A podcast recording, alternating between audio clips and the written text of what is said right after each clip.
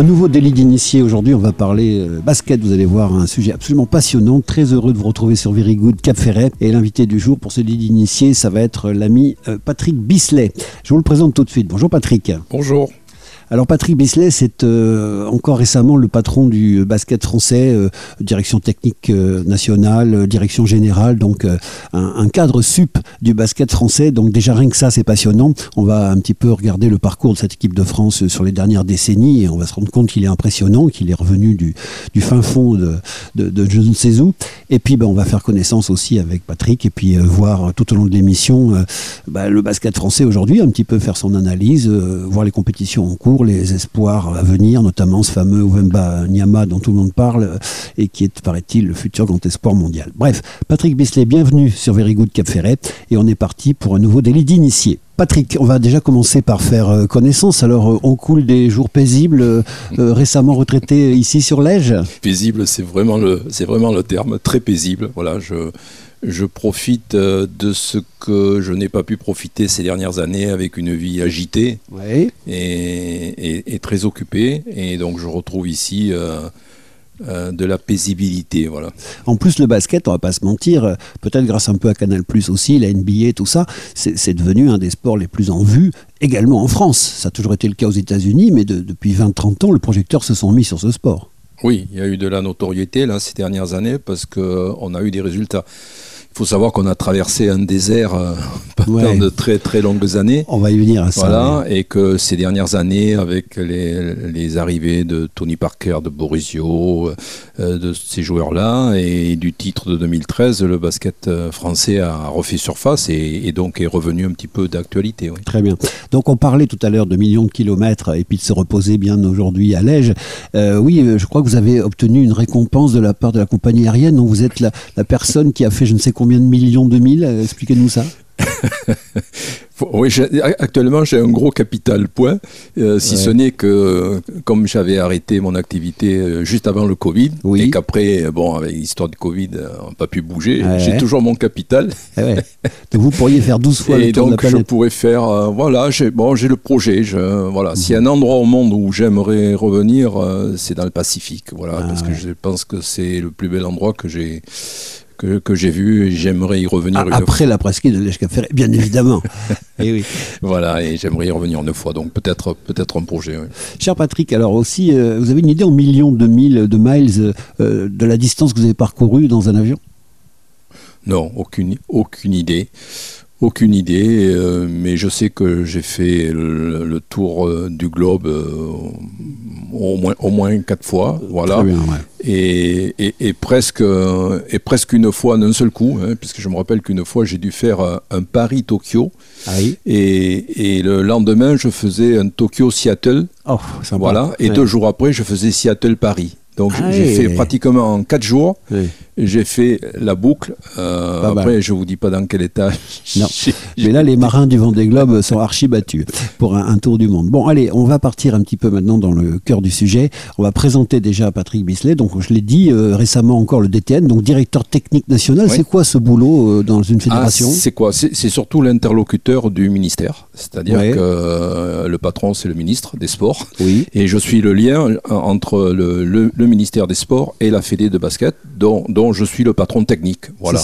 Mais je suis sous, euh, je suis un, agent de l'État, je suis un, un, statut de fonctionnaire. Voilà. D'accord. Et alors, euh, quand on dit qu'on est le lien entre le ministère et, ce sport, euh, ça veut dire que on est un peu sur le marteau et l'enclume? Exactement, oui, oui. Quand il y a des dossiers très chauds, euh, euh, vous pouvez avoir euh, le ministre au téléphone mhm.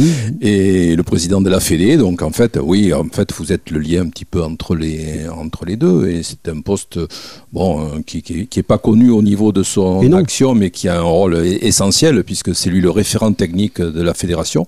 Donc sous sa direction, il a tous les conseillers techniques régionaux et départementaux de France. Il a toutes les équipes nationales. Et c'est lui qui, qui influe la, politique euh, fédérale technique. D'accord. Et donc, euh, quand il y a, quand, il y a des résultats Bon, on ne parle pas de lui, mais quand ça va pas, euh, il saute. C'est clair.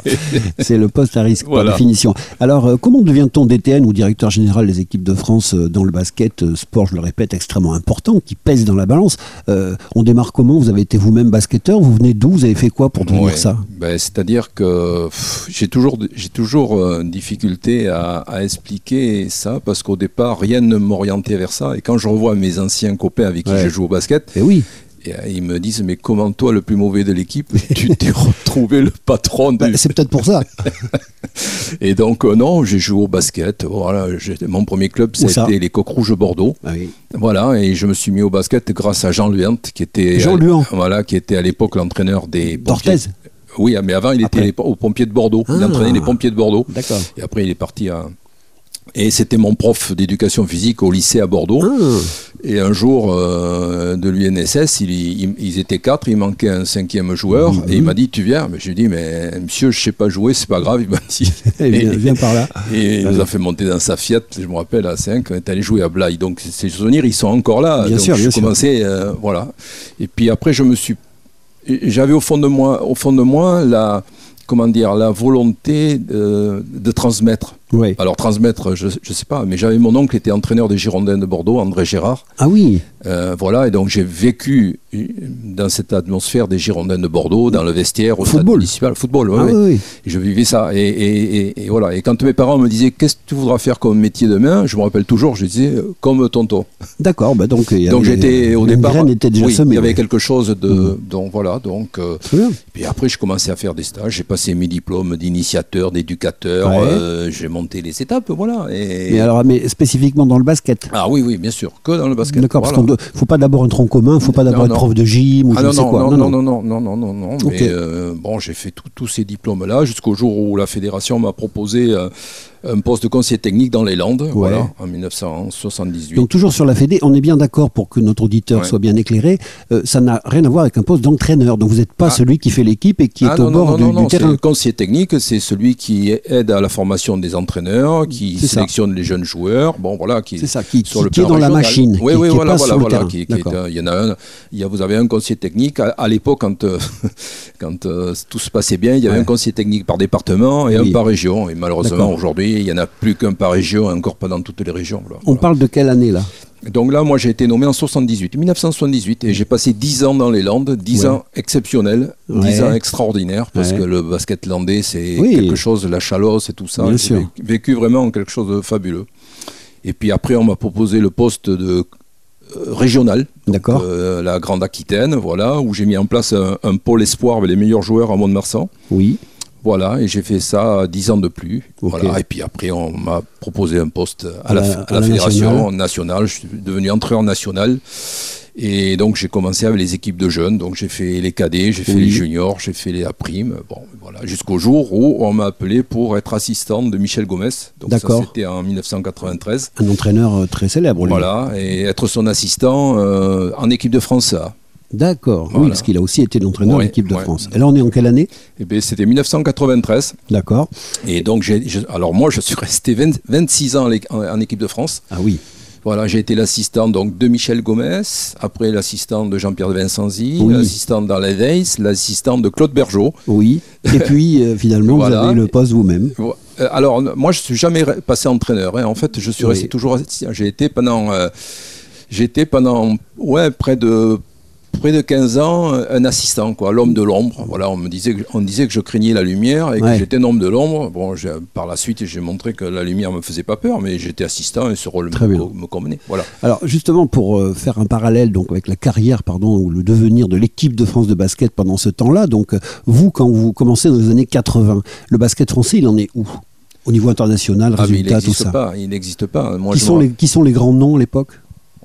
Les grands noms, c'était, c'était là, il faut remonter. C'était Philippe Zaniel, le pivot. C'était, euh, c'était euh, Sénégal. Bonato, c'était Bonato, non, c'était cette époque-là. Mhm. C'était Bonato, c'était tous ces, tous ces noms-là, quoi. Mais, mais, qui n'avaient pas, de résultats au niveau international. on n'avait pas de reconnaissance. Moi, j'étais surtout sur les équipes de jeunes, et chaque fois, on, se faisait éliminer dans les tournois de qualification. Voilà, parce que nous, on a des. Moi, je suis un vieux, pardon, hein, mais quelque part, donc j'ai des souvenirs assez anciens du basket. Donc émergent comme ça quelques noms, comme euh, par exemple euh, Dubuisson, euh, comme par exemple. Dacoury, etc., qui sont des grands champions, mais qui ont eu la chance ou la, la malchance, pardon, de ne pas faire partie d'une génération dorée. Et Non, donc, aussi bon était-il, il faisait partie d'un- d'une nation qui n'avait pas de qui résultats. n'avait pas de résultat. Non, non, c'est clair. C'est pour ça que le basket à cette époque-là était peut-être pas aussi populaire qu'il l'est aujourd'hui. Parce qu'on Et est. puis Canal diffusait pas la NBA encore. Il y avait ça aussi. Il y a- C'est sûr que le, le- le- la NBA a apporté un peu plus de notoriété au truc, mais c'était. Ouais. Non, non, à l'époque, c'était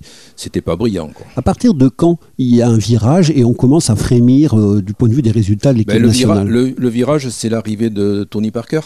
Ah oui, Euh, donc c'est tardif en C'est fait. l'arrivée de Tony Mhm. Parker. C'est donc ça se situe aux années 2000. euh, 2000, euh, bon, de- 2000 est exceptionnel parce que 2000, on a eu la chance d'être qualifié pour les Jeux Olympiques de Oui, Sydney. oui, oui. Il y avait 38 ans que l'équipe de France n'avait pas été, euh, n'avait pas eu autant de, de réussite. Et donc ça, c'est la première étincelle qui s'allumait. Hein. Sydney 2000, c'est quand même assez exceptionnel. hein. Rappelez-nous le résultat. Eh ben, on joue la finale contre les États-Unis. Exactement, finaliste, médaille d'argent. Et, allez, je vais dire, en leur faisant peur jusqu'à la dernière seconde. quoi, Ouais, hein. Donc ouais. c'était quand même.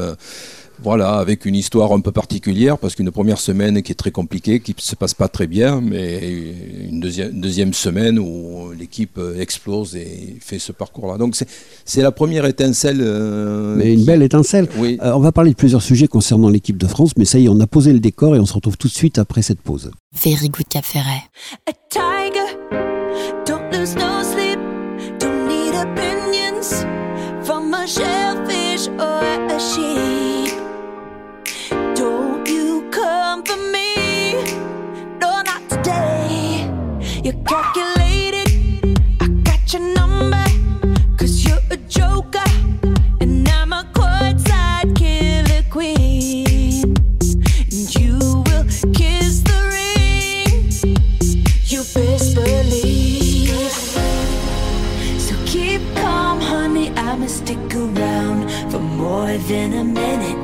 Get used to it. Funny, my name keeps coming at your mouth.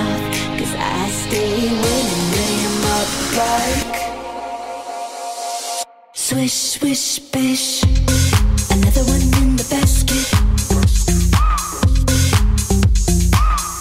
Can't touch this. Another one in the. Your game is tired.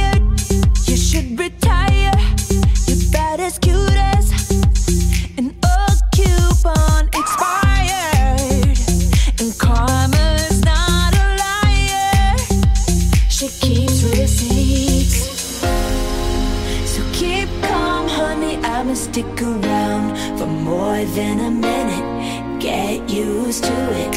Funny, my name keeps coming at your mouth. Cause I stay winning, lay 'em up like swish, swish, bish. Another one in the basket. Can't touch this.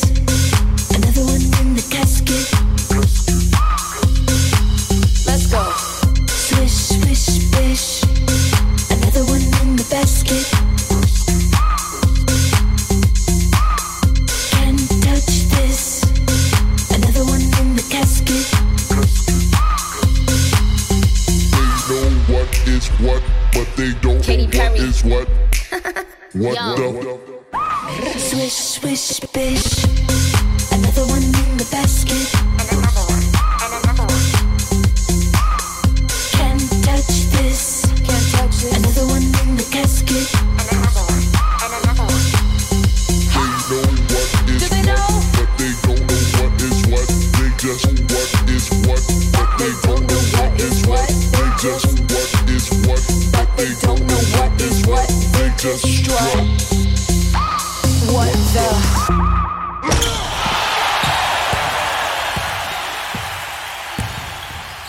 Toujours sur Very Good Cap Ferret avec l'ami Patrick Bisley. On parle basket, vous l'avez bien compris. euh, et là, on est en train de suivre la saga d'une nouvelle équipe de France qui enfin émerge de la pénombre de tièdes résultats euh, euh, décennaux. Et on est enfin avec un résultat merveilleux aux Jeux Olympiques de Sydney où donc on fait médaille d'argent. Et ce que Patrick Bisley indique comme être le déclic de la future carrière, j'allais dire, de l'équipe de France, de- de- d'un parcours qui est devenu à partir de ce moment-là un peu glorieux. Oui, parce qu'après il y a eu après il y a eu 2005 avec Claude Bergeau, hein, puisqu'il y a une, mé- une médaille euh, une médaille euh, d'argent à- au, au championnat d'Europe. Euh, et puis on commence petit à petit là, à, à- à grappiller ces choses-là. Mhm. Et puis l'arrivée de Tony Parker, l'arrivée de Tony Ouais. est, est- est un grand moment parce que c'est lui qui a amené cette cette comment dire cette volonté de la gagne. Oui. Avant en équipe de France, on avait souvent peur de perdre. Et lui, il a, mis en place, parce qu'il avait un mental assez exceptionnel, cette volonté de, toujours gagner. Lui, c'est toujours gagner, ne pas avoir peur de la défaite. Et il a, instauré auprès de ses partenaires et du, staff hein, cet état d'esprit, c'est-à-dire que on va de l'avant, on prend des coups, on tombe, mais on pleure pas et on se relève parce qu'on sait qu'au derrière on va gagner. J'anticipe un peu sur euh, tout à l'heure, parce qu'on va y venir forcément, mais puisque vous êtes en train de dire ça, Patrick Bisley, euh, on se rappelle, et ceux qui ne le savent pas vont sur YouTube, ils regardent un discours à la mi-temps d'un fameux France-Espagne en finale euh, ou en demi-finale, je sais plus, Ouais, d'un championnat d'Europe, ouais, ouais. où en fait la France est- se fait marcher dessus par l'Espagne, et où Parker leur sort un discours. C'est l'année du titre, hein, c'est 2013, hein, c'est l'année du titre. On est, on est à moins 15, je crois, à la mi-temps. Les Espagnols nous marchent dessus. On rentre dans le vestiaire. euh, les Espagnols passent à côté en chantant, en nous regardant, Ouais, ouais. en dire vous allez en prendre une, mais énorme. Ouais, ouais. Et tout le monde est abattu. Et lui, et lui, il a à ce moment-là. Oui, parce que, se- pardon, à l'époque, l'Espagne, c'est énorme. Ce Ah sont oui, les oui, ils- battent Oui, c'est pas, une pas. génération exceptionnelle les- des Espagnols. C'est n'importe quoi. C'est. Navarro et compagnie. Oui. Enfin, c'est des équipes qui enquillent aussi bien les trois points que les rebonds, tout quoi. Respect Donc du coup, ils vont nous marcher dessus, mais non. Mais non, lui, il se lève et, et il dit euh, quitte à crever, on crève la tête haute. Ouais. Et, et donc, il, in- il- il interpelle les joueurs, il interpelle tout le monde et il n'y a pas un mot. Et, Ouais. et son discours euh, ben, a le don de, de- de- a déclenché quelque chose, puisqu'on rentre sur le terrain. Exact. Et d'entrée, je crois que Boris Dio, il assomme l'espagnol. euh, derrière, Doridio. Et, et- et on commence à remonter le handicap. Et à ce moment-là, c'est une vague énorme, énorme, énorme. Et, on oui. bat l'Espagne. C'est Eh ouais, chose en de- finale, quoi. On appelle truc, ça la euh, remontada. Oui, absolument. Alors justement, euh, on va comme ça aller se promener dans l'histoire de l'équipe de France. On va pas forcément respecter une chronologie. Ce sont des questions un peu, moi, de, de jeunes passionnés qui ont envie bah, d'apprendre. Donc, euh, il me semble, dans, dans mes vieux souvenirs, qu'en fait, il y a eu deux bêtes noires euh, en ce qui concerne l'équipe de France. D'abord les Grecs et ensuite les Espagnols. Alors c'est vrai, les Grecs, il y a très longtemps, les Grecs, parce qu'ils nous ont empêchés de faire les, les JO de... euh, je ne sais plus lesquels c'était d'ailleurs, mais euh, c'était en Suède et à la dernière seconde, on menait à la dernière seconde, ils nous ont, ils nous ont volé cette euh, victoire. Mais il y a eu plusieurs histoires ouais. avec les Grecs. C'est ça. hein, Voilà. des, des trucs où on, est- des où, a 6 points d'avance Oui, et oui, lui, oui, de la oui, fin, il gagne l'inverse. Complet, complet, complet, complet. Et, et après, ça a été l'Espagne, parce qu'on a eu la malchance de- d'exister au même moment que cette génération d'or qu'on appelle euh, la, la génération euh, voilà des, des- des- des- talents et qui était qui était extraordinaire et comme nous chaque fois on arrivait au bout Ouais. et on les rencontrait et voilà donc euh, alors à ce sujet il y a eu quand même des moments euh, assez jouissifs on n'a pas gagné beaucoup contre eux mais Non. moi j'en retiens deux Ce- celui de 2013 où on Oui. les bat et 2014 l'année d'après où c'est les championnats du monde en Espagne Ouais. Ah oui, oui, oui, oui. Un quart de finale, euh, euh, non, même pas un, un quart de finale, c'est c'est euh, c'est le, moi je sais plus quelle salle c'était, mais ils sont chez eux Ouais. et ils vont ils vont ils vont gagner. Ouais. Tout est là, le bus est derrière, le triomphe, le truc, et, et on les élimine chez eux, quoi. Je veux dire, chez eux. C'est Ça, ça fait du bien. terrible, terrible. ça fait du et ça bien. fait du bien. On est, d'accord. Mais, Alors- mais après ils nous l'ont fait payer très cher. Alors pour en finir avec cette partie équipe de France, justement, revenons encore en arrière, revenons à ces Jeux de Sydney, qui sont, on va dire, la, la première euh, euh, des étapes finalement du renouveau de l'équipe de France, sa première page écrite sur le livre de la gloire. Donc euh, de votre euh, existence d'amoureux et de participants au basket français, dites-nous un petit peu tout ce que le basket français a gagné à partir de Sydney. Ben, la, la première chose qu'il a gagné, c'est Gagner ou- ou c'est approcher. c'est- déjà la reconnaissance. Euh, je veux dire, à partir du moment où on a fait signer en finale et tout ça, on a commencé à se dire, c'est quoi, c'est quoi les, le basket et voilà. Donc ça, ça, ça a été important. Ça a contribué à nous donner aussi une identité et, et- Ouais. et un petit peu une force, euh, une force, euh, une force morale. Voilà. Mhm.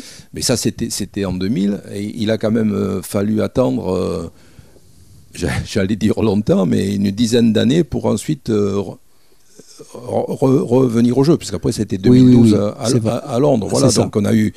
On a eu cette période où tout à l'heure je disais qu'on tombait, on se relevait, toute cette période où la génération de Tony Parker, elle n'a pas eu que des, Que des succès. que des succès. Elle a eu aussi des moments très très douloureux et difficiles, mais toujours avec cette capacité de dire on va y arriver. Ouais. Et ils n'ont jamais lâché. Et ils, y sont. arrivés. Donc si on veut dresser un palmarès, alors pas forcément avec des titres, mais si on veut parler des demi-finales, des finales, euh, on est quand même présent à partir de 2000 sur beaucoup de championnats d'Europe, de championnats du monde et de Jeux Olympiques. Oui, oui, oui, oui, oui. Tout à l'heure, j'ai parlé, j'ai parlé de, de- 2005. euh, après, on a eu, euh, il y a eu 2011, il y a eu 2013. En le 2011, titre, il y c'est quoi deux- 2013, Championnat d'Europe en Oui. Lituanie où on perd. On perd, on perd en finale encore contre le contre l'Espagne où les. Espagnols assomment Tony Parker dans la je sais pas si Hmm. on se rappelle un peu de cette euh, de cette image où il est assassiné dans la dans, la- Dans la dans la raquette. sous le panier et qu'il n'y a pas la faute et que bon voilà et-. Voilà. Non, non, à partir de cette année, oui, les, les résultats, les médailles, les médailles, les médailles tombent et on, et, et on a cette culture de la gagne grâce à Tony. euh, Voilà. Donc cette génération, et puis bon, l'encadrement aussi, parce que vous n'allez pas le dire, vous êtes modeste, mais il y a quelque part euh, une culture de la gagne qui s'est installée, et puis surtout, le, la France s'est mise à peser dans le game, comme disent les jeux, c'est-à-dire Mm. qu'on est devenu, même encore aujourd'hui, une nation majeure du basket mondial. Oui, absolument. Mais moi, je suis, euh, je suis redevable à Tony Parker parce que euh, il a, il a déclenché ce- ce- Ouais. cette culture de la gagne chez les joueurs, mais aussi au niveau du staff, parce que nous, staff, il a fallu qu'on qu'on se hausse à son niveau. Et ça, on va en parler, parce que c'est la prochaine partie oui. de vos relations avec les joueurs et de vos nombreux voyages, justement, pour aller les chercher là-bas en NBA et les convaincre de, de venir Donc jouer. il nous, a, euh, il nous a aidé, il a contribué aussi au fait que nous aussi, on a dû, on a dû s'élever et, et aller dans ce sens-là. Quoi, oui. Ouais, bon, tout le monde a été tiré vers l'excellence grâce à un homme finalement euh, qui euh, parfois euh, maintenant est en train de se rendre compte qu'être dirigeant, encadreur et tout ça, c'est pas forcément aussi Ah, simple que d'être ouais. joueur parce qu'on sait que maintenant il a pris la présidence de l'Asvel et ben, l'Asvel n'a pas existé en Euroleague cette année. Euh, les résultats au niveau nationaux, bah, ils sont sur le point où ça y est, Mm. c'est fait d'être sorti par euh, les Mets là, de, de Boulogne, de Wembanyama. Euh, c'est pas si simple Non, non, c'est de gérer un club. clair. hein. pas- Bon, on va reparler de tout ça. En tout cas, pour en finir avec le chapitre équipe de France, avant de rentrer dans d'autres détails plus humains cette fois-ci, euh, il y a eu quand même aussi un dernier coup de, de- de- d'arti- feu d'artifice récent dans les derniers Jeux Olympiques. Je veux dire, les Français ont eu un parcours incroyable encore. Ben oui, incroyable, parce que c'est la, je veux dire, c'est la suite. Alors pas avec la même génération, mais cette espèce de machine maintenant qui est en route. Et parce que bon, ce qu'on n'a pas dit, c'est que la France a eu cette capacité à produire des jeunes talents. Des nouveaux. Des voilà. nouveaux. Oui, oui. C'est ça. on ça s'est pas contenté d'une génération Non, bah, dorée. Cette génération ça- a accouché des suivantes. Ça en revient, le mérite en revient aux clubs qui ont monté des centres de formation de Mhm. qualité, à la fédération qui a monté le centre fédéral à Paris. Oui. Et, et tout ce bouillon de culture fait qu'on qu'on a- qu'on sort des talents exceptionnels et il y en a encore pour des décennies. Et, ça, c'est une force du basket français. Et donc, euh, en effet, à Tokyo, euh, grâce à des une nouvelle génération de joueurs, on a été à deux doigts, une fois de plus, de, de, de, venir euh, inquiéter, faire trembler les, les Américains en finale parce qu'on a battus, on les a battus on en les a poule. battus en, en, en poule, euh, en Qualificative. poule, mais ça compte pas, j'allais dire les poules Peut-être, qualificatives. enfin ça fait rien. Moi je, je suis désolé, j'adore lire la presse internationale. On les avait fait douter. Et donc au lendemain, si vous voulez, de la victoire française contre les Américains, quand on regardait Sports Illustrated Ouais. ou les autres CBS Sports et compagnie, Ouais. ils l'avaient très très Ah mauvaise. ouais, hein. non, c'est clair, c'est clair. Et puis surtout, on les a fait douter, et donc euh, ils sont arrivés en finale en se disant euh, attention parce qu'ils nous ont battus et. Ils mettaient 40 ou 50 points à tout le monde, mais pas à nous. Non, non, c'est terminé. Oui, oui, oui, Voilà. oui, c'est terminé. Bon, donc on est très fiers. Allez, on se retrouve tout à l'heure avec euh, Patrick Bisley, on parle basket et je peux vous dire que je passe un bon moment. À tout de suite sur Very Good Cap Ferret.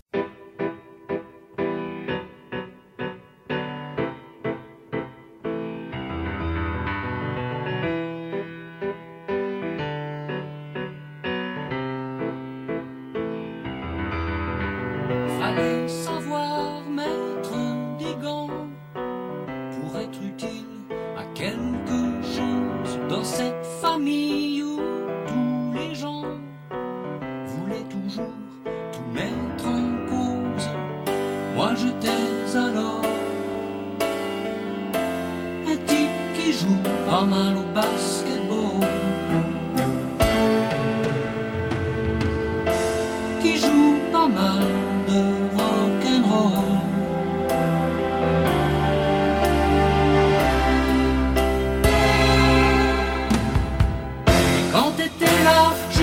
Rien dire.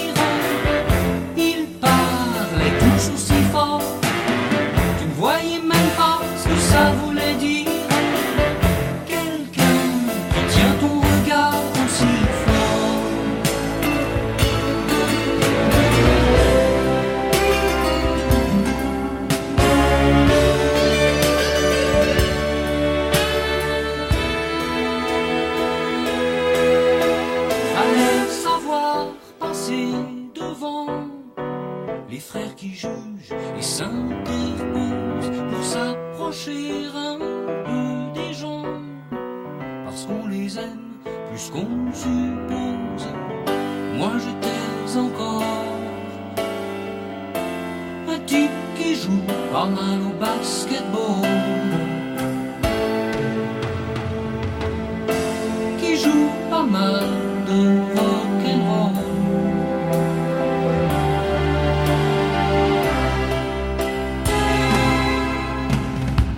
Mais quand t'étais là, je ne savais rien dire.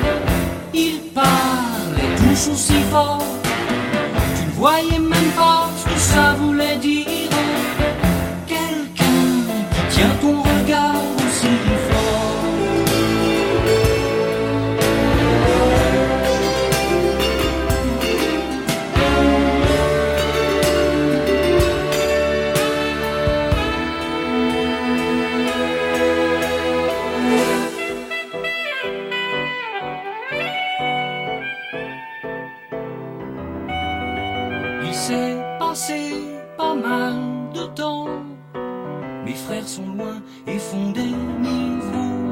Maman joue un peu moins souvent sur le piano en vieux bois de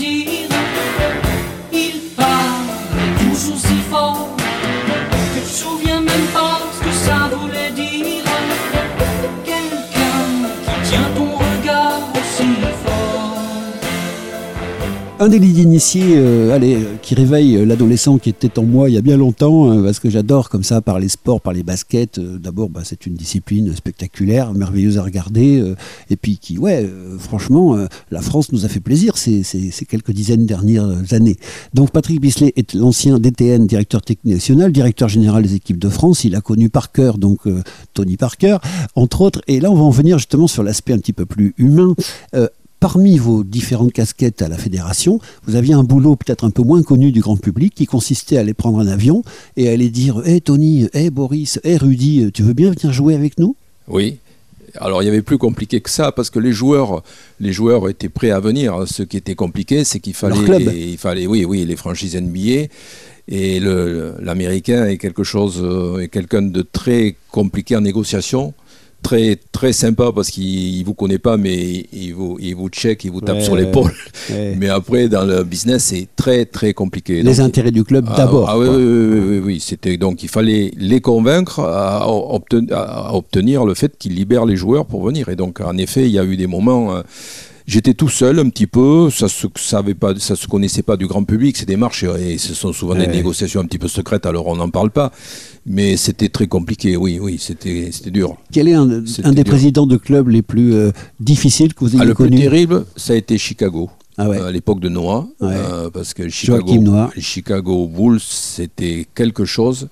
Et vraiment, euh, c'était très, très, très, très compliqué. Il voulait pas le lâcher. Et, non, ils voulaient pas le lâcher, mais en plus, ils, avaient, ils étaient, allez, j'allais dire, entre, entre guillemets, irrespectueux. Ah bon? Euh, autant les autres franchises, bon, on venait, on discutait. Autant les Bulls, ça a été, c'était très compliqué, très compliqué. Et bon, j'ai plus le nom en tête, mais le manager général et tous ces gens de l'époque, c'était, euh, c'était T'existes pas, quoi. Ah oui, oui, oui, oui, c'était.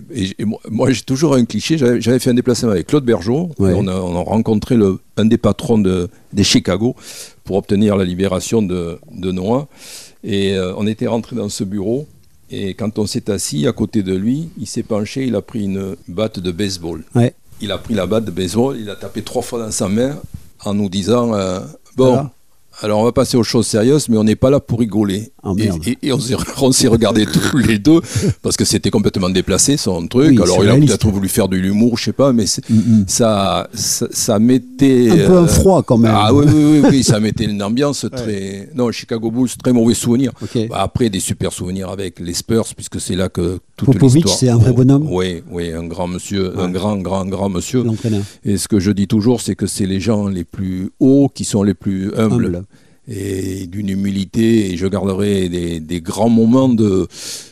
Des, des grands repas avec lui Ouais. parce que alors d'une part parce que c'est un grand grand grand spécialiste de vin Mhm. Ah oui.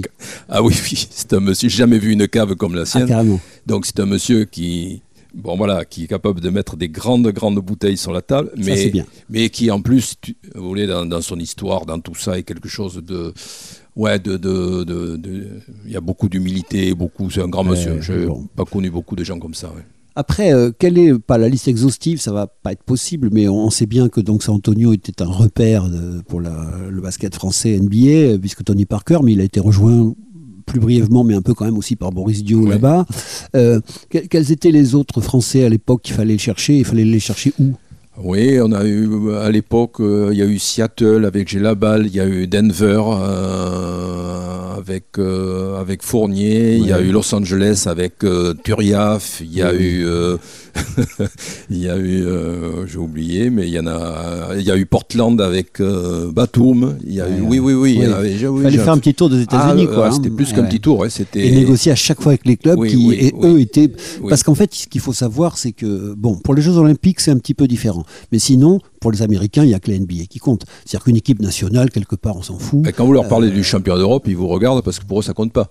Est-ce qu'à votre avis, d'ailleurs, là, c'est un aparté, ça n'a rien à voir, mais puisque vous venez de dire ça, est-ce qu'aujourd'hui, le basket américain considère l'Euroleague européenne? Parce que j'ai entendu quelques interviews de joueurs américains récemment qui ont l'air de dire que le niveau de l'Euroleague européenne, c'est pas mal quand même. Oui. Et comme ils ont de plus en plus d'Européens qui brillent dans leur NBA, Euh, Oui, oui, oui. Il y, a, il y a même des projets qui, se- qui sont encore dans les dossiers, mais de faire une espèce de passerelle entre l'Euroleague et la NBA. bon, ok. Non, non, mais aujourd- aujourd- aujourd'hui, la NBA respecte même le basket français. Moi, moi les, mes premiers déplacements, euh, les gars, ils, ils- ils- ils me demandaient presque si on savait jouer au basket en France, Bah, ça existait. le, le pionnier, si je ne veux pas dire de bêtises, c'était un certain Sébastien Saint-Jean, hein, c'est ça, qui a été un Alors, des premiers. C'était c'était, euh, Olivier Saint-Jean. C'était Olivier Saint-Jean. Oui, Saint-Jean, oui, oui, voilà. qui était à l'époque à, à- à Dallas. Voilà, qui a islamisé son nom après, Ça a été. euh, mais, mais qui était le, le, le premier, quoi. ça a Voilà. été le premier, premier joueur qui est parti là-bas et, et,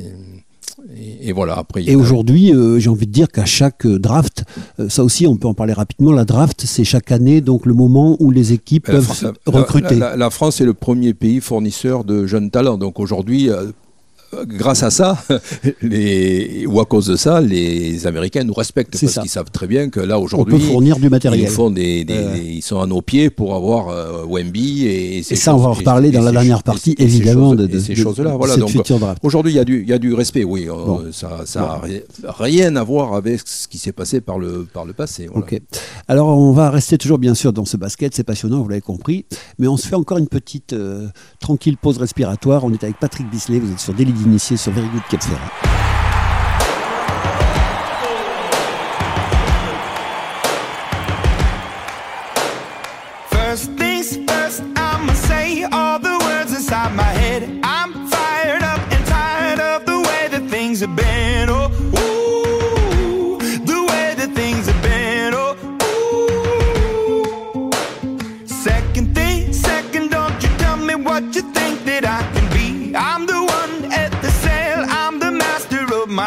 Oh, ooh, the master of my sea. Oh, ooh. I was broken from a young age, taking my soak into the masses, writing my poems for the few that look at me, took to me, shook at me, feeling me, singing from heartache, from the pain, taking my message from the veins, speaking my lesson from the brain, seeing the beauty through the. Hey, you make me up, you make me a believer.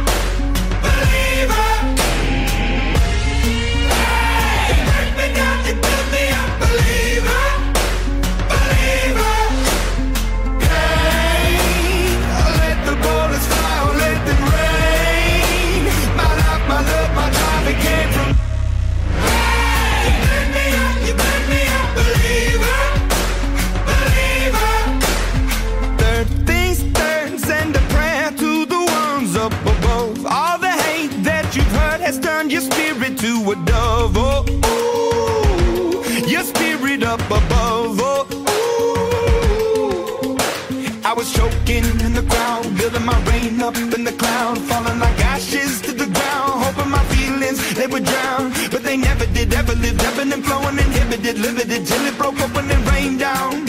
It rained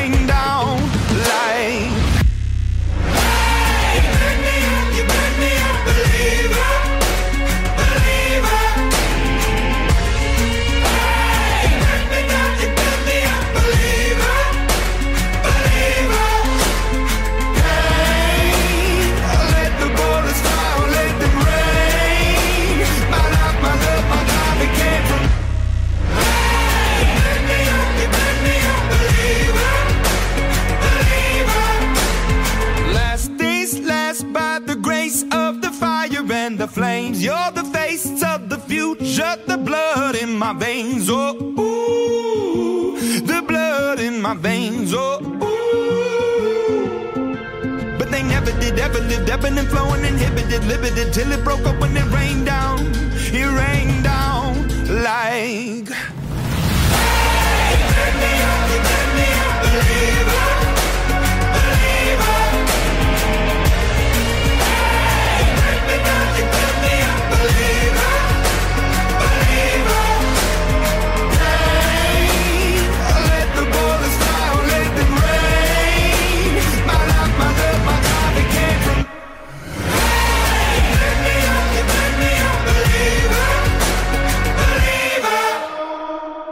De retour avec Patrick Bisley, donc euh, récemment encore DTN euh, des équipes de France de basket, euh, également directeur général de ces mêmes équipes, donc un gros gros boulot à la Fédé, et donc qui a été un spectateur finalement de toutes ces 20 dernières années, de cette éclosion d'une génération et des nouvelles générations d'ailleurs extraordinaires du basket français, qui ont moissonné tout un tas de titres alors qu'avant c'était le néant absolu, sans vouloir faire insulte aux grands anciens. Mais voilà, donc Patrick, quelque part on doit être forcément un petit peu bah, participant à cette réussite-là, on doit être hyper fier de, de- d'avoir un petit peu dribblé avec les coqs rouges à Bordeaux, et puis finalement de se retrouver à la table des Tony Parker, etc., d'avoir ça aussi sa breloque d'argent de Jeux Olympiques ou de Championnats d'Europe, du monde. Enfin, c'est extraordinaire. Vous regardez ça avec des yeux d'enfant parfois. Ouais, moi, ce dont je suis le plus fier, c'est d'avoir euh, contribué à mettre en place l'outil qui a favorisé ces éclosions. C'est-à-dire que, bon, je vous disais qu'au départ, moi, j'ai créé, euh, on avait créé dans chaque euh, ligue française Oui. des, des pôles espoirs où on recrutait les meilleurs. Et moi, j'avais été- en charge de créer celui de l'Aquitaine, l'ancienne Aquitaine, que j'avais basé à Mont-de-Marsan parce que j'étais de Mont-de-Marsan, voilà.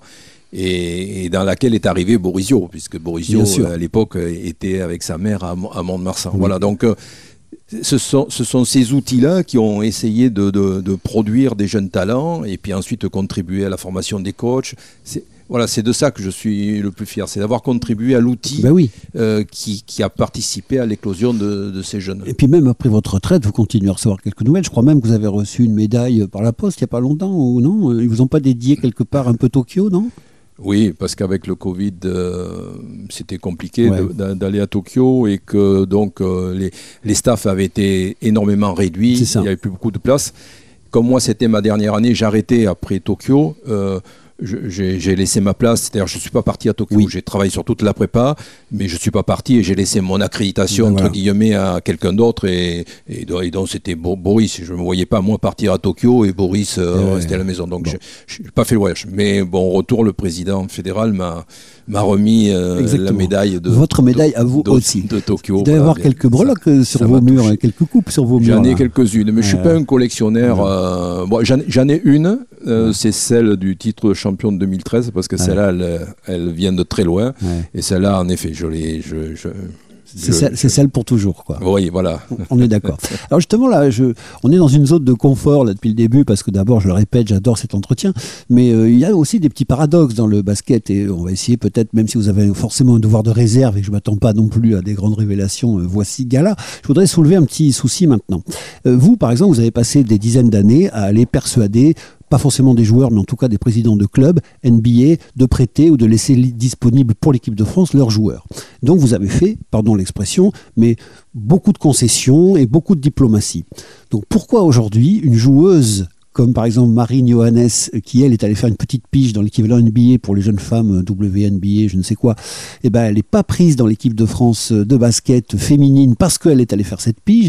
Euh, et puis on va se passer aussi, mais là c'est pour une raison de traumatisme crânien, d'une autre euh, Gabi Williams, extraordinaire joueuse de l'équipe de France de basket, à l'aube d'une grande compétition. Pourquoi l'intransigeance chez les femmes et la diplomatie chez les hommes? Bon, alors, bon, déjà, je, je suis plus aux affaires et je. Et, et je C'est pour ça que je demande, oui, oui, vous y seriez, je, sais que vous me répondriez pas. Ah, si, j'y- si, si, si étais, je, je répondrais parce que je serais en, en, capacité. Et je, je- mais là, n'y étant plus, Sortez de ce corps, Jean Castex, en capacité. non, n'y étant plus, parce que j'ai toujours lutté contre ça. Je veux dire, Oui, que oui. pour comprendre les décisions qui sont prises au plus haut sommet, Oui. que ça soit en sport ou en politique, il faut être dans le le cœur de la centrale atomique. Euh, On est, on est, on est bien d'accord. Si on n'y est pas, on est autour au bar du commerce, on fait du commentaire. C'est sage. Tout ça. C'est Bon, voilà. sage. Donc aujourd'hui, sur ce cas, je, simplement le- la seule réponse que je peux faire, c'est que les circonstances sont complètement différentes par rapport aux garçons, où à l'époque des garçons, on avait des préparations très longues de tout l'été, donc on pouvait comment dire, négocier des, des, des, des, des- des petites périodes euh, qui n'avaient pas d'impact dans la préparation. Ce qu'il faut savoir, c'est qu'aujourd'hui, les filles ont une préparation très courte, la plus courte de toutes les histoires qu'il y a eu, et que si sur cette période très courte, elle doit faire partir huit jours, le coach a estimé, et c'est le coach qui décide parce que c'est sa tête qui est, qui est en jeu à la fin. hein. Un ancien En- joueur. euh, oui, tout- en tout France, on a, panne. on a la mémoire très courte. C'est-à-dire tous ceux qui aujourd'hui ne comprennent pas, quand l'équipe de France, si j'ai l'équipe de France n'a pas de résultat, demain, lui couperont la, la tête. Donc le coach, lui, il estime qu'il préfère préparer son groupe avec toutes les filles, voilà, plutôt que de se priver d'une fille qui va au dernier moment arriver. Voilà, voilà. Bon, parce que donc choix. la fameuse Marine, je le répète à nouveau, Oui, oui, Johannes, c'est une très très bonne basketteuse française, titrée avec Villeurbanne. Elle a eu l'opportunité financière d'aller faire une petite pige là-bas aux États-Unis, donc elle a raison de son point de vue de le faire. Mais l'équipe de France estime qu'on ne peut pas la sélectionner parce qu'elle reviendra trop tard Ce pour la qu'il faut prépa. savoir, c'est que ce dossier-là, il, il est en négociation avec la Fédé et la joueuse et les agents de la joueuse depuis l'année dernière, parce qu'on le savait que le calendrier. est dans- Ouais. Et, donc, et depuis l'année dernière, c'est toujours le même discours qui est tenu en disant il ne sera pas possible de faire les deux. Ouais. Bien sûr que. Sauf que si par contre il y a 10 ou 15 ans euh, ou 20 ans, Parker, il avait dit bon ben je peux arriver que la veille, tout le monde lui aurait dit pas de problème Tony. Oui, euh, oui, oui et non, parce qu'il y a eu des périodes où, euh, oui, oui, mais c'est vrai que, mais c'est toujours compliqué de faire des comparatifs euh, parce que les choses ne sont pas les, pas toujours les mêmes. Mais ce qu'il faut savoir, c'est qu'on se désole qu'elle soit pas là, hein, parce que c'est une excellente joueuse. Mais à un moment donné, c'est compliqué de faire les deux. C'est sur Ouais. une période très courte, c'est très compliqué. Ouais. Écoutez, euh, je vous avais dit qu'il fallait quand même bien qu'on sorte de ce petit Ouais. confort euh, de, de- de ronronnement de, l'interview. Euh, restons et revenons pardon à la draft. Donc dans quelques jours, quelques semaines, va se produire donc l'événement majeur en NBA qui est ce recrutement annuel. Et donc là est pressenti comme grand grand favori numéro un de cette fameuse draft. Donc le premier choix de la première équipe qui va avoir le choix. Donc un Français, donc vous l'avez appelé Wemby tout à l'heure parce que son nom C'est est un peu simple. compliqué. Wembanyama, c'est c'est pas simple. Mais alors, déjà, on va le décrire pour ceux qui n'ont pas encore vu euh, cet extraterrestre. C'est un gars qui fait combien 2m20 euh, 2m21, 2m21, qui est tout mince. qui a 19 ans, oui, qui est très, très mince, qui chausse du 54. Oui, qui, qui qui est. fait du 2,43 en, en envergure, bras Ouais. ouverts. Ouais. 2,43. Et bon, voilà, qui est. Il fait le bonheur de Boulogne en ce moment. euh, il a des points en rebond. euh, Il tire de loin, bah, de il vient près. d'être sacré meilleur joueur du championnat, meilleur rebondeur, meilleur passeur, meilleur contreur. Il a raflé tous les trophées à 19 ans. C'est jamais arrivé. C'est quelque chose. Mais il paraît que même les Américains voient en lui euh, un immense, quoi. Alors, Le futur oui, immense. oui, oui, oui, oui, oui. Toute l'Amérique est à ses pieds et toute l'Amérique euh, le suit et toute l'Amérique. euh, Mais il a été dépisté il y a longtemps. hein. Il faut savoir que Ouais. moi, moi, je, moi, je l'avais connu. Il avait 11 ans à l'époque. Il mesurait combien? Oh, il était à 2, mètres à 11 ans. hein. C'était déjà, on savait, il était à Nanterre. hein. Il était à. Nanterre. La famille Donadieu s'en était occupée avec euh, beaucoup de soin. Et déjà, on- déjà, on le regardait parce qu'il était hors norme. Oui. Mais surtout, on trouvait qu'il avait des qualités de, de, de- de- de- de- dextérité qui n'étaient pas adaptées à la taille sa et à l'âge. Oui. Parce qu'un grand, c'est un pivot, Mais ça oui, se met oui, sous le panier, voilà, ça récupère des rebonds ça met des paniers Mais, de mais c'est un pivot qui joue aujourd'hui comme un meneur de jeu. Ah Ça ouais. n'a jamais existé. Et c'est pour ça qu'il y a cette attractivité autour de lui. Mhm. C'est un voilà. Alors que tout le monde l'attend sous le panier, il sort, il sort à, à 9 mètres pour tirer. Il, dribble entre les jambes. C'est, C'est- oui, du hors norme. c'est exceptionnel. Oui. D'accord. Et euh, alors comme ça, visuellement, après, il faut l'avoir à côté, parce que c'est peut-être pas la même chose. Il a peut-être effectivement des membres comme des euh, troncs d'arbres, mais de loin, il a l'air tout fragile, tout, tout mince. Alors c'était, un petit peu la réserve en qui était NBA, faite. il va se faire bouger. Alors, c'est la réserve qui est faite. C'était la réserve qui était faite là. Mais je noterai qu'il a fait toute une saison du championnat où il a été, il était scouté, donc il était, il était ciblé. Il a fait toute la saison sans être blessé. D'accord. Donc je me dis, voilà, après la NBA c'est autre chose, il y a beaucoup de physique. Et c'est Mhm. vrai qu'aujourd'hui, on peut, on peut s'interroger de dire, euh, est-ce qu'il va tenir Mais moi, j'ai pas beaucoup de... Ils vont lui faire prendre 20 kilos de muscle aussi. Alors, alors, ils, ont, ils, ont ce, ils ont ce secret, les, les Américains, de faire épaissir les gens, en effet. Il faut le mettre sous, euh, sous, sous Ouais, cornflakes ouais, euh, ouais. tous les matins. On est d'accord. Bon, enfin, en tout cas, on attend ça avec impatience. Euh, vous l'avez dit tout à l'heure, la draft a souvent été animée par les Français depuis maintenant euh, 15 ou 20 ans. Donc, euh, voilà, de plus en plus euh, demandé, nos, petits Frenchies, c'est bien. Est-ce que là, on va faire une, euh, petite digression un peu, euh, euh, j'ai envie de dire, humaniste, euh, encore plus que le football, parce que là, c'est pas par épisode, mais c'est tout le temps. Le basket, c'est le vrai vivier de la diversité. Oui, oui, oui, c'est clair, mais euh, bon, lui, il a une histoire, euh, il a une histoire un petit peu particulière parce Oui, lui et les autres, hein, je veux dire. Mais, oui, euh, lui, il a un gros avantage, c'est qu'il est dans une famille stable, avec Ouais. des parents stables. ouais, ouais. Et avec une mère qui a été basketteuse, un père qui a été euh, qui travaille, qui était dans l'athlétisme, et, et, et ils, ils ont cultivé ce, ils ont fait pousser ce gamin euh, en, connaissant le milieu, euh, en évitant tous les excès. Et je, mais il, il- aujourd'hui, il en est redevable. hein, Un de- peu comme de- le Mbappé du football, quoi. Finalement, Oui, une famille oui. stable. euh, alors après, il y, a une chose, il y a dont on n'a pas parlé, euh, c'est qu'avec toutes les qualités qu'on a, dont on a, on a, on a, on a évoqué. c'est un garçon extrêmement intelligent. Ah, voilà, mais tu vois. Et je veux dire que c'est euh, quelque chose qui se rajoute quand vous avez du talent, que vous Mhm. êtes fort, que vous êtes grand, et qu'en plus vous avez Oui. quelque chose dans le cerveau, C'est pas mal. on peut penser que ce qui l'attend est grandiose. Tous les ingrédients sont, réunis. voilà pour le cas euh, Wemby, donc on va l'appeler comme ça, sans familiarité, mais parce qu'effectivement c'est plus simple. Euh, Est-ce que justement, euh, en ce moment même, on va parler un petit peu d'Euroleague pour finir un peu notre entretien? On a vu qu'il y avait deux clubs cette année donc, qui étaient euh, concernés. L'Asvel qui a souffert, même sous la présidence de Tony Parker, euh, avec le frère de Tony, d'ailleurs entraîneur. Bon, Mm. ça c'est encore un autre sujet. Euh, ils ont souffert en Euroleague, ils n'ont pas vraiment existé, ils sont démotivés assez vite face à l'absence de résultats, donc ils finissent en queue de peloton. Mais Monaco, par contre, a fait un, un parcours incroyable. Ils sont demi-finalistes. euh, Qu'est-ce Et que mais- vous, comment mais- vous jugez ça Bah, dé- déjà, je juge que Monaco a un effectif euh, extrêmement euh, riche. euh, Meilleur que celui oui, de oui, Lasvel oui, oui, oui, oui, très riche et constitué de, de très forts joueurs et donc potentiellement avec, avec plus de chances de réussir que, que Lasvel. Voilà. Et mais que- parce que, pardon, mais le Final Four, donc la, la- Oui. les demi-finales finales, ça faisait, je crois, depuis Ah, Limoges en fait- 93 Oui, oui, qu'il n'y avait pas eu un club français. Absolument, absolument, parce que parce que le problème du basket français, c'est qu'on a un, problème dans le dans le comment dire dans les dans les financements dans les budgets. Ah, Il faut ce qu'il faut savoir aujourd'hui, c'est qu'un club comme Barcelone par exemple, Mhm. un budget c'est presque 40 millions euh, d'euros. Oui. Euh, Villeurbanne, ça doit être 17 ou 18 ou, ou 20. Bon, Monaco, c'est c'est un petit peu plus. Voilà. Et donc, en fonction du budget que vous avez, c'est Bien comme des sûr. écuries, vous avez des trucs. Donc, Monaco a, a une très belle équipe, voilà, et donc a fait un, un très joli parcours.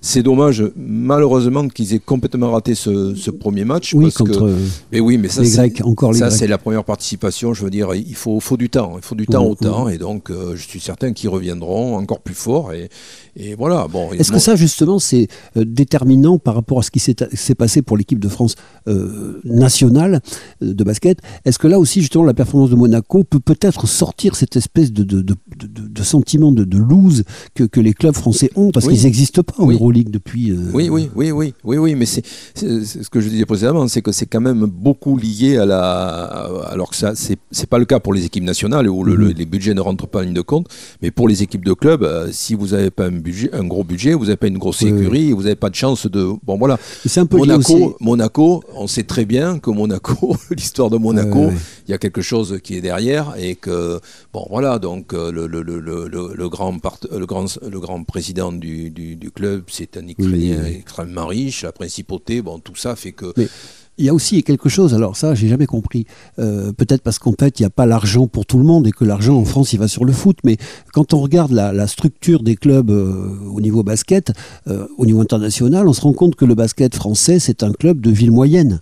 C'est un sport, pardon, de ville moyenne. C'est-à-dire les clubs qui sont devant, ça va être de, sans faire insulte à ces villes, mais Strasbourg, c'est pas énorme. Pau, Oui, Nancy, etc. Alors que par contre, en Espagne, il y a quand même Barcelone, Madrid, ils sont là. en Italie, Milan, tout ça, ils sont là. Bref, en France, on a l'impression que les grandes villes ne se sont pas intéressées Alors, au basket. c'est- vrai mais regardez ce qui se passe aujourd'hui avec Wemby avec euh, Boulogne le Valois Oui, mais c'est pas Paris, c'est Boulogne. Oui, mais en, en trois jours, puisqu'il y a eu ce fameux Ouais, troisième match de qualification, en trois jours, ils ont rempli l'aréna à corps de 15 000 personnes Ouais, pour ouais. un match de truc.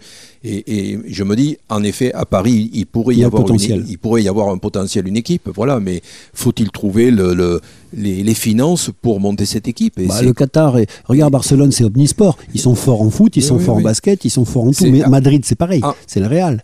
Donc euh, si PSG, euh, si, si les Qataris mettaient 40 Oui, boules mais- pour, pour eux, c'est rien. Oui, mais le Real Basket, on sait très bien que le Real Basket est à, je sais plus combien de dizaines de millions de dettes et que c'est Oui, couvert. ouais, Vous voyez, c'est, en en basket vraiment on est Et, et- et en plus, ils peuvent tuer l'équipe adverse. Il n'y a pas de, il y a pas de on est, suspension. impacté, euh, on est impacté par la- le financement et il suffirait que demain il y ait euh, un gros sponsor qui dise je veux monter du basket à Paris, ça Ouais. j'ai aucun souci, il remplit euh, l'aréna de, de, de- Ouais, à corps euh, toutes les semaines, hein. ça c'est ça c'est clair. Bon. Et c'est vrai que c'est bon, c'est dommage qu'on n'ait pas cette chance-là. Quand je vois à Bordeaux qu'il y a cette fameuse aréna à Flora qui, qui, Ouais. qui- voilà, je me, je me Vous la dis. regardez avec les yeux de Chimène, un peu, vous vous dites ça, ça ferait une belle salle de basket. Ah ben oui, oui, oui, Ouais, bien sûr, oui, bien sûr, parce que je, je regrette que Bordeaux n'ait pas eu la capacité à monter, à avoir une équipe de basket, parce que. Bah, on a connu les JSA à Oui, mais il y a oui, très mais- très longtemps, dont Boris Dio a fait partie. oui, mais quand moi je, je parle de c'est une équipe à dimension européenne, c'est une grosse écurie qui remplissent euh, parce qu'aujourd'hui les gens ne se déplacent que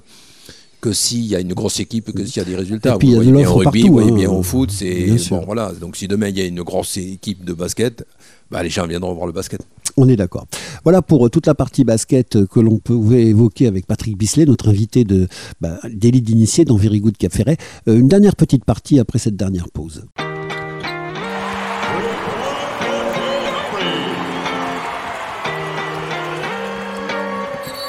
Very good Cap Ferret. You always in the mood?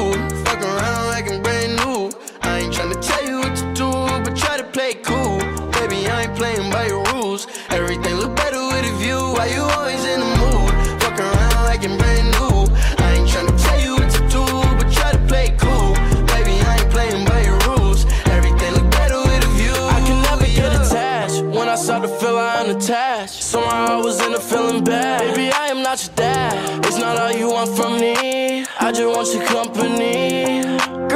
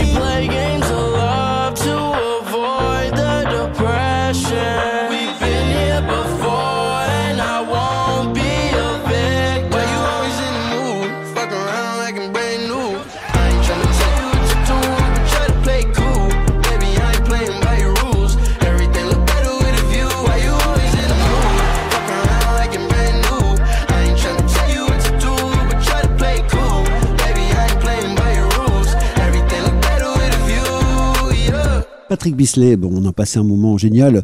Euh, moi, je pourrais rester 4 heures de plus. J'aurais toujours des questions. Ça, c'est certain. Le, domaine est merveilleux. Euh, vous êtes un expert, pardon pour le terme un peu comme ça, du, basket. Vous en fûtes le euh, directeur technique national, un des directeurs généraux. Vous avez connu la génération dorée, Parker, Dio et compagnie. Vous avez collecté tous les titres, presque, que le basket français a récupéré ces 30 dernières années. Bref, une carrière extraordinaire. Et maintenant, donc, on, coule des jours heureux, disais-je en introduction, ici sur la, presqu'île de l'Eche-Cap-Ferret. Vous êtes un, retraité récent.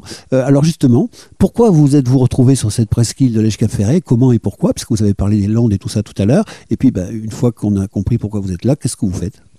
Ouais, parce que tout, tout petit, euh, tout petit, euh, je venais en vacances sur le bassin. Donc mes premières vacances ici, euh, je devais avoir trois ans. Mes parents euh, louaient une maison au Canon. Donc les premières images que j'ai du bassin, c'est le Canon.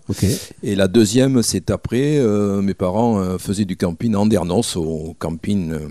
Euh, euh, Veillefontaine. Je- je Vieillefontaine, peut-être. Vieillefontaine, Oui, voilà. oui. Pendant plusieurs années. Et, et- et donc, j'ai été imprégné de ce bassin. euh, Mhm. Voilà, on allait se baigner au trou de Jeannette en Dernos. Ah oui. on était. Bon, On- voilà. On la salue d'ailleurs si elle est toujours vivante.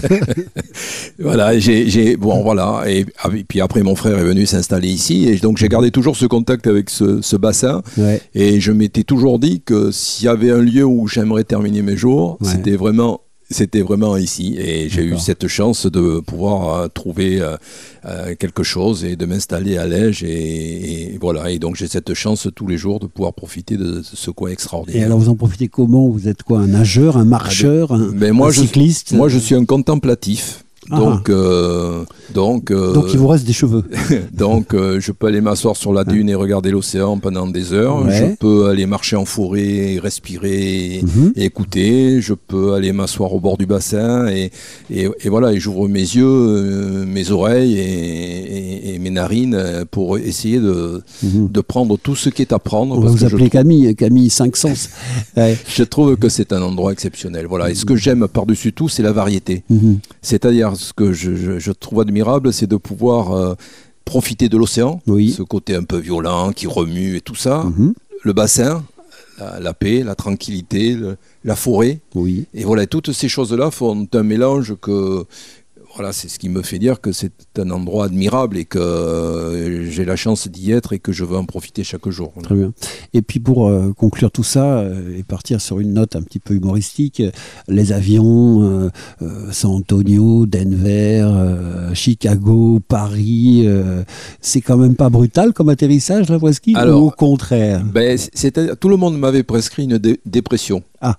En me disant tu tu peux pas arrêter du jour au lendemain. Euh, et moi je savais que je savais que j'allais trouver des, des éléments et des choses ici qui me feraient oublier toute cette agitation parce que c'est bien d'une agitation dont on oui, parle. Oui. Et quand on est pris dans cette agitation, c'est une spirale qui fait que vous êtes dans l'agitation, C'est la machine à laver, c'est le tambour. hein. Bon voilà. vrai. Et, et, et qu'une fois que vous sortez de ce tambour, si vous êtes sain et sauf, Mhm. vous prenez du recul et vous voyez ça de très loin et que, et que non, la vraie vie, elle est ici, Elle n'est pas dans tout ce que j'ai vécu avant.